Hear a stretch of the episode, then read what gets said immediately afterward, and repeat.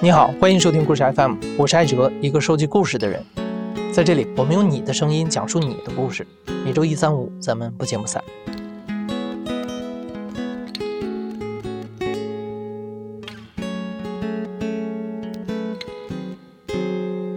家对于大多数人来说，有着非同寻常的意义，是独属于自己和家人的私密空间。邀请朋友来家中吃一顿晚宴，常常是招待亲密朋友的高规格，把自己生活的诸多细节都展示给朋友们看。但是，你会打开家门邀请陌生人进来吗？今天的三位讲述者都选择把自己的家开放给世界，向他们展示自己日常生活的面貌，欢迎不同的人、不同的故事走入自己的家里。这个举动需要勇气，同时也充满惊喜。在此期间，他们对世界产生了新的理解，自己也在悄悄发生改变。大家好，我是陈周涛，是一个工作在上海却曾是山里奔跑的孩子。第一位讲述者陈周涛来自浙江莫干山山脚的村庄。二零一七年，陈家人把自家祖传的宅基地分出了一部分，装修成为民宿。敞开大门接待四方来客。陈周涛的爷爷奶奶在山里守着这个家过了一辈子，接待陌生人似乎是一件不可能的事儿。尽管他们有些担心，但陈周涛也有自己的打算。我们家人，尤其是我爷爷奶奶，他们一辈子就在山里，他们没有走出过山里。那现在条件允许了，我想带他们出去，他们也不愿意出去。那我也带他们去过一些其他的地方，他们觉得，哎，这个山跟我们家后面的山也没什么区别哦。他说，你下次不要浪费钱带他们去了。我也会跟我开玩笑说，你明天跟我一起上山放羊，不是一样吗？看到的风景，所以他们都不爱出来。那我觉得很可惜，因为他们渐渐已经七八十了。那么我想带他们去看这个世界，不可能的话，就把他把这个世界带给他们看。刚刚开始开民宿的时候，其实家里人，尤其是我爷爷奶奶，他们有很多担忧，因为毕竟客人来到我家，我们是身处于同一个院子里。呃，比方讲，呃，我爷爷早上一早啊就要推开后院的门，上山砍柴、放羊或者采草药之类的一些事情。我奶奶也会早上很早就开始下地，呃，种菜、浇水。这些痕迹都是客人能够直观看到、感受到的。他们不太确定自己的作息规律、生活方式是不是会被客人接受。陈周涛的奶奶最为忧虑，她一生没有出去做过工，普通话也不怎么会讲，一辈子围着家和家人转，十年如一日的在厨房里做饭，照顾家人的一日三餐。但是开了民宿之后，陈周涛奶奶做的私家菜成了民宿的招牌。奶奶也在这个过程中发生了改变。我小时候的印象，其实她就是穿一件非常普通的布的衣服，脸上、身上还是会有一些肉，就是有一点点胖，然后笑起来还是很慈祥，啊，很可爱的。手上一直拿着篮子，头上戴着帽子，经常山上采茶叶，地里割草、种水稻，然后厨房里走进走出。其实我们这种嘴巴一直是从小到大是被娇惯着长大的，所以我到上海或者到了其他中国内的一些城市以后，我觉得吃这个东西就是差了很多，掉了很多档次。比如说有一次我点了一只叫做竹林鸡的，然后一上桌以后，我一看颜色就不对，因为真正在竹林里面吃虫子的鸡，它的鸡汤应该是金黄色的，但是台前的就是一个略微泛黄的一个白色的汤，然后肉质呢又非常松散。一筷子夹进去，吃到嘴里面就有一种吃草的感觉，没有那种吃肉的感觉。所以我喝的，我就心里会觉得很慌，然后我就很怀念我奶奶给我做的鸡汤。最开始就是很多人会在评论里面说我们家做饭很好，然后越来越多的人因为这个评论来到我们的民宿来用餐，然后更多的人就觉得，哎，我们家这个私房菜做的非常好。有一个客人是一个年轻的一个小姑娘吧，嘴巴很甜，就奶奶长奶奶短的。然后她第一次来到我家以后，非常热情，跟我奶奶聊这聊那。然后用完我奶奶给她做的那个私房菜以后，她非常开心，因为她喜欢吃我奶奶做的梅干菜扣肉嘛。我奶奶开始跟我说，她说她以为只是一个普普通的一个夸赞而已，没想到这个小女孩是真的喜欢。她可能一两年时间内吧，来我家来了四到五次。有时候客人的评价我都会一条一条给她看，啊，因为她看不见手机，我会截一个图，然后把手机 字体两只手指头放大，一个字一个字给她看，她就是眯着眼睛一条一条的读。当别人夸他以后，他会很害羞，但是他真的我会给他看到手机里面拿给他看一个字一个字念给他听的时候，他会觉得哦，这是真实的，真的有人在夸他。那我奶奶肯定会觉得哦，那是真心觉得他做得好啊，所以他会很开心。这件小事也能够让我看到，当自己的生活被别人肯定以后，他自我价值的一种体现吧。在原来自己的世界里面是一件很小或者说很普通的一件事情，现在得到了客人的肯定以后，他们也慢慢的自在，甚至自信起来了。他也没想到说他已经活到六七十了，让自己，呃，就是重新焕发了一次，这一点对他来说影响还是非常大的，他整个精神状态就跟以前不太一样了。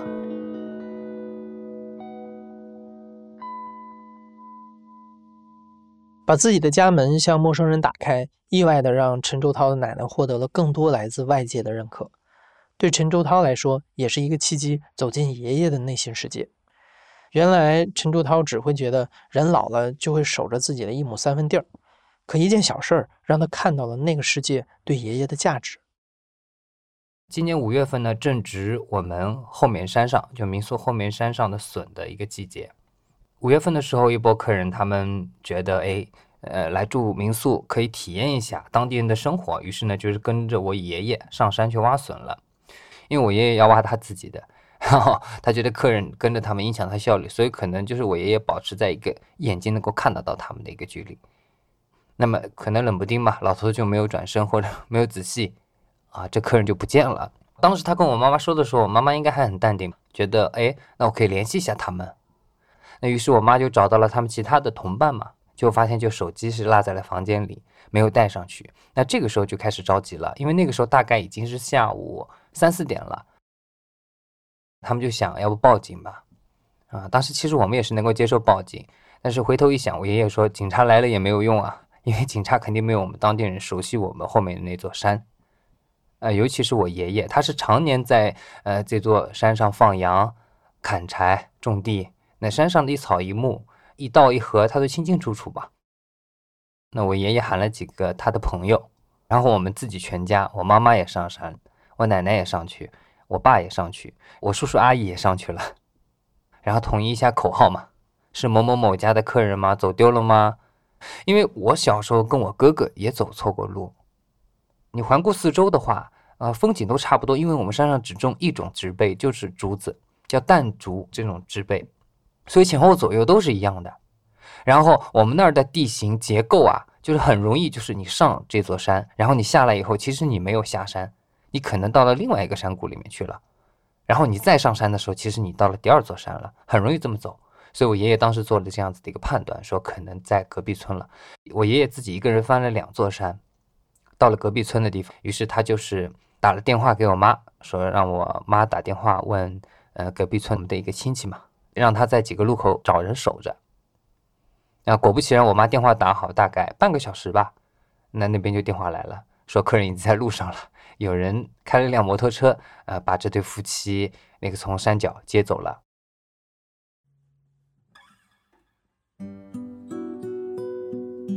最后他到了家里以后，他知道我们动员了那么多人找他以后，他表达了很很好的感谢吧，对我家人，尤其是对我爷爷。我爷爷没有说什么，但是他有时候会跟他的朋友打牌的时候会讲，啊，会吐槽吧。他说啊，民宿里面真的什么事情都有。他说我女儿什么事情都要找到我。有一次居然让我去山上找两个活人，我能猜懂他的一个意思，就是啊，因为他对自己很很有信心吧。呃，其实我爷爷是杭州人，然后来到了德清的，但是他现在回杭州的话，他也不认识路，因为路都变了。呃，楼也变了，所以城市给他们一种感觉就是，可能是更多的是慌张吧。但是我爷爷一直是有一辈子就在后面那座山上，当时他是百分之百自信的啊。他上山之前跟我妈说了一句，说不要慌，肯定能找到的。打开自家的房门，足不出户就把整个世界带到年迈的老人面前。邀请陌生人进入自己的家之后，爷爷奶奶在暮年又获得了新的价值和认可。这些都是陈周涛一开始开民宿的时候没有想到的。在城市里买房子是很多年轻人打拼的目标，很多人还是在租房。尽管房子是租的，但家以及家所代表的理想生活却靠着人们一点一滴的努力来实现。下一位讲述者柚子在追寻理想生活的路上有过迷茫，但最终在大理，他找到了梦想中的家。我叫柚子，我目前是已经退休了的室内设计师。它是一个老式白族的房子，保存的特别完好。因为这个房子从它建好一直到被我找到，它中间几乎没有住过人，它保留着它最最开始的那个样子。它不破旧，你可以感觉到它站在那里，它很有年代感。然后那个院子，你当时走进去的时候，你就脑子里就已经开始构思了，这个地方可以干嘛，那个地方可以干嘛。它当时其实是有点一半水泥地，一半草坪这样子。但是呢，你可以想象到，如果他把所有的水泥全部都，呃，打掉之后，整个草皮，包括种上树啊、种上花的样子，一定是非常美的。然后所有东西都是正正好好的。就是那种感觉，哎，没有人发现被我捡到了，我捡到宝了的那种感觉。柚子发挥了自己作为一个室内设计师的专长，把这栋白族老宅里里外外翻修一新。按他一开始的想象，铺上了大片的草坪，种上了玫瑰、绣球、柠檬树和荔枝树。进入院子，满眼都是绿色。出了院子，三分钟就能到达洱海边，听波浪拍打岸边的声音。柚子在这里每天都过着悠闲的生活。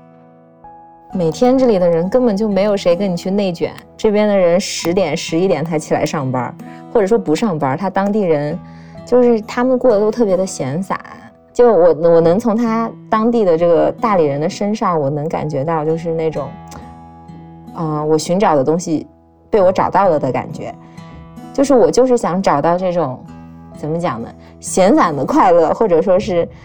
不是非得去追求什么，但是这件小小的事情就能给他带来快乐的那种感觉。虽说柚子现在过着好像是退休养老的生活，但他并不是一开始就追求这样闲散的快乐。柚子过去在杭州的一家设计公司工作，在客户的需求和自己对专业的追求中努力平衡，完成每个人都满意的设计方案。虽然特别疲惫，但柚子抱着别人都能做到，那我也能做到的心态，努力去适应高压力的工作和生活，直到扛不住的那一天。应该是一八年的时候，嗯，那段时间我会发现自己经常会哭，很莫名其妙的会去流泪。然后平时因为也比较内向，也不是特别会去跟人家沟通。但是你会发现那段时间就彻底不想跟任何人沟通，不管是家人或者是朋友，还是同事，你会把社交这件事情就是缩得越来越小，越来越小。我们团队里面的小伙伴，他们都是那种比较嗯热情奔放的那种，所以平时我在他们的感染下呢，我也是能跟他们就是玩到一起。但是有一次聚餐。我就莫名其妙的，我就觉得融入不进去。我觉得外面的他们的声音离我很远，就好像我被罩在一个透明的罩子里面，我听不见他们说话。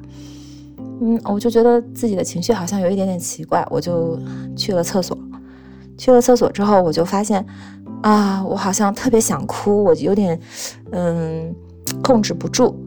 也就是那几天吧，我就发现自己嗯身上总是会有那种青斑。但是你根本回忆不起来，这怎么会有这块青斑？医生当时跟我讲的是，你一定是碰到哪里了，但是你对这段这段那个疼痛的记忆，你你消除了，你没有这个记忆。后来医生又跟我解释一下，大概是因为抑郁症嘛，大概是这个情况吧。于是柚子开始积极治疗，做心理咨询，还住院治疗了一段时间。尽管情况渐渐好转，但他偶尔还是会有失神的一刻。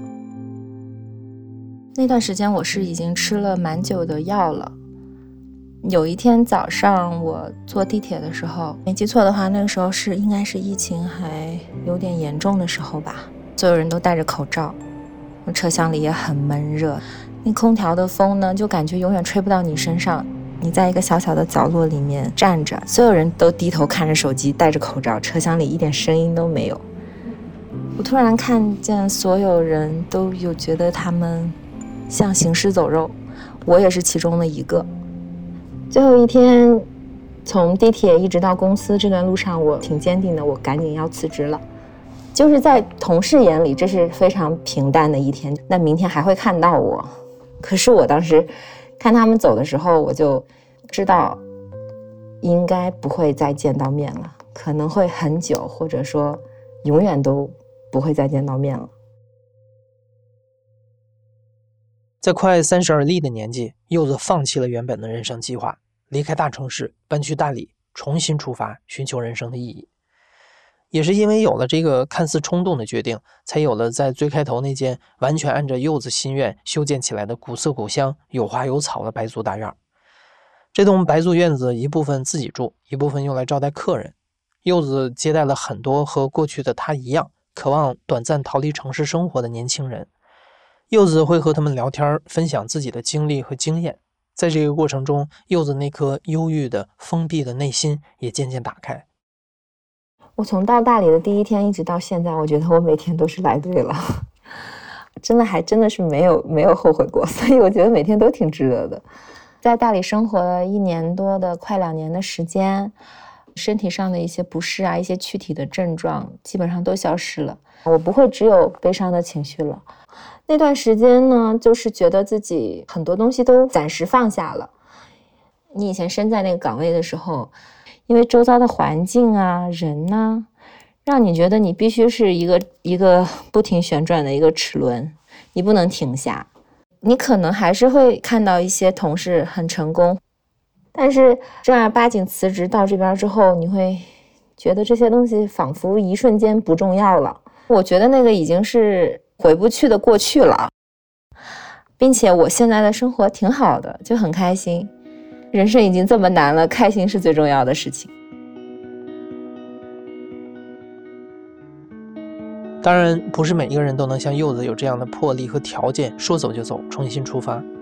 很多人因为各种牵绊，还是得留在大城市，留在自己的岗位上继续生活。第三位讲述者刘姐曾经也是这样一个年轻人，现在的她希望自己的家能给大城市漂泊奋斗的人一份温暖。我是刘东卫。你叫我刘姐就好了。我现在在深圳市福田区，现在我等于说是退休了。八十年代末，刘姐从家乡只身一人来深圳打拼，经过近十年的努力，她在深圳站稳了脚跟，成家立业，在临近福田口岸的地方买了一套房子。一转眼，刘姐退休了，女儿也即将出国读书，刘姐对女儿的卧室有了新的打算。我女儿那大学去到美国读书，当时我是觉得她这个房间吧，空出来一一空要至少要空一年，放在这边，如果空着了就会有点浪费。因为我这边，嗯，属于深圳的中心区，虽然是在中心区，但是这整个区域呢又很安静，并且这个交通特别方便。嗯，然后我在想，哎呀，怎么样，怎么样把这个房间给利用起来哈？在女儿的建议下，刘姐决定把这个房间出租。女儿从小学一年级就住在这个卧室，刘姐没有对她做很大的改动，只添加了一些懒人沙发、地毯等软装，保留了女儿自己挑的上床下桌的组合家具，让这个房间不只是一个冷冰冰的睡觉的地方，让她还保留一些女儿的温度和记忆。我女儿是那种很外向、很活泼的那种性格。小孩子嘛，就很喜欢爬高上低的。他们同学上小学之后，他经常会带同学回来玩。他们同学也很喜欢这种床。然后我记得有一次我回来看，然后看着这个床这里掉了五个五个小朋友的腿，就上面坐了五个小朋友，都坐在坐在那个床上，然后把腿从这个书桌这里掉下来，包括。书架是他上初中之后他自己去去在网上买的，然后自己把它给装起来的。读书时候的一些教科书，还有平时看的一些书啊，包括漫画，都留在这个房间里面。应该说是装满了他所有的喜怒哀乐和所有的这一段青春时光的记忆。有一次有一个房客，他应该有将近四十岁了，然后他来了以后，他也很开心，他说：“哎呦，他我感觉我又回到了青春时代，又又回到了那个读书的那种朝气蓬勃的那那个年代。”装修妥当，民宿开张，刘姐的家又重新热闹了起来。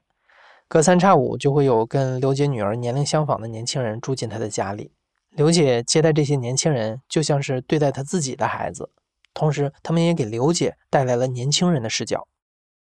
有一个从上海来的云南女孩，在我家总共住了三次。她是在呃来深圳出差的这样这样的一个形式。然后我们就聊的也也比较多，啊，我记得他有点驼背，然后我就跟他讲嘛，让他靠墙九点站，然后他就很听话，然后他每次回家回来之后呢，看电视的时候他就很自觉的就靠着墙上站去了。然后我记得是在第三次来的时候，我会觉得，哎，我说你长高了嘞，他说刘姐你也发现了，他说你知道为什么吗？他说：“你教我的那个九点靠墙站，我每天都站。然后我在走路的时候也把这个姿势带到走路里面，然后坐的时候也也是这样做的，背就直了嘛。背直了之后就会觉得人高了嘛。包括最后一次在这儿住，那时候我女儿等于回来了，回来她还是想跟我还还是想在这儿住的。然后我就跟我女儿说了嘛，我女儿也同意了，两个一起去看电影啊，我们三个人一起去游泳啊，他们又去逛街呀。”然后他们来了之后，他也是那是第一次见到我女儿，然后两个人还很投缘。我觉得就是因为他们的存在，才让我没有那么 low。比方说是年轻人说一些什么东西，好像到了我这个年代的，嗯，这个年纪人很多已经已经真的就有代沟的那种感觉嘛。我可能就因为接触了他们，我跟我女儿的话是很谈得来的。和在旅游城市开民宿不同，刘姐接待的大多数房客都不是来玩的。他们到深圳是出差、考试、找工作的，因此刘姐也想到了远赴他乡在异国学习打拼的女儿。她觉得每一个来到她家的年轻人都非常优秀，也很不容易。刘姐希望在力所能及的范围里给他们带来家的温暖。我记得刚刚刚开始有个女孩子，她来了以后，我就觉得她好像像要像鼻子啷啷的，有点感冒一样。那两天有点冷嘛，我就问他是不是嗯感冒了。他说他的旧式衣服带少了，然后我就把我的一件那个羊绒的毛衣就借给他穿嘛，就赶赶紧给他做点姜汤。俗话说，在家牵着好，出门时时难嘛。我觉得就是说我在外面遇遇到难事，我也希望有人帮我。那换位思考，别人在外面遇到难的地方，那我能够帮助的，我是很愿意去帮助的。那还有一个就是，应该是所有当妈妈的心愿，就是说我对别人的孩子好，那么。别人也会对我自己的孩子好吗？看到这些年轻人，刘姐不仅会想起自己的孩子，也更会想起年轻的自己。很多人就像是二十二岁时的她一样，从小城出发，希望能在一个冷漠又不熟悉的大城市有自己的立足之地。为此，刘姐花了心思给房间做了点小小的装饰。当时我也是在网上在想到这一块墙太白了，要做一个什么？装饰在上面，然后就看中了一棵幸福树，就是用那种有机玻璃做成的那种树，是可以贴在墙上的。后来我就坐在那儿，在休息的时候，我在想，突然有一个灵感跑出来，我为什么不能给它改个名字呢？我为什么不能给它改一个叫许愿树嘛？因为我我这边离我女儿上读初中的那个第三高级中学很近。也就是五分钟，就在住宅区里面。那这个这个地方，他们经常会被设为考场，有考托福的，有考教师资格证的，还有一些那个行业内的考试，我就不记得那些名字了。只要来到这个房间的人，我都会告诉他们，这是一棵许愿树。也确实是这样，在我这儿考试的人没有一个没考过的，还有一个在我这儿住了好长时间，他要考助理会计师，他说很难考的。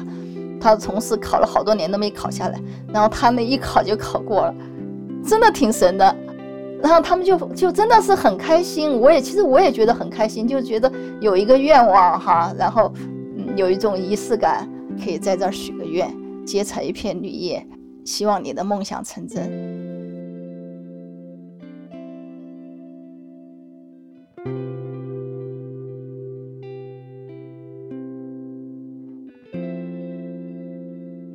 刘姐在自己的家里，通过许愿树这样一个巧思，为访客带来温暖。实际上，每一间民宿、每一个家、每一位房东都是独一无二的。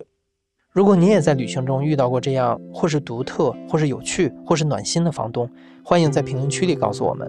现在到爱彼迎 App 搜索“好久不见”这四个字，回味只属于你的旅行记忆。你现在正在收听的是故事 FM 和爱彼迎共同发起的“家的任意门”系列策划节目，我是主播艾哲。本期节目由嘉文制作，内容策划陈诗，声音设计孙泽宇，实习生王艺冲。感谢你的收听，咱们下期再见。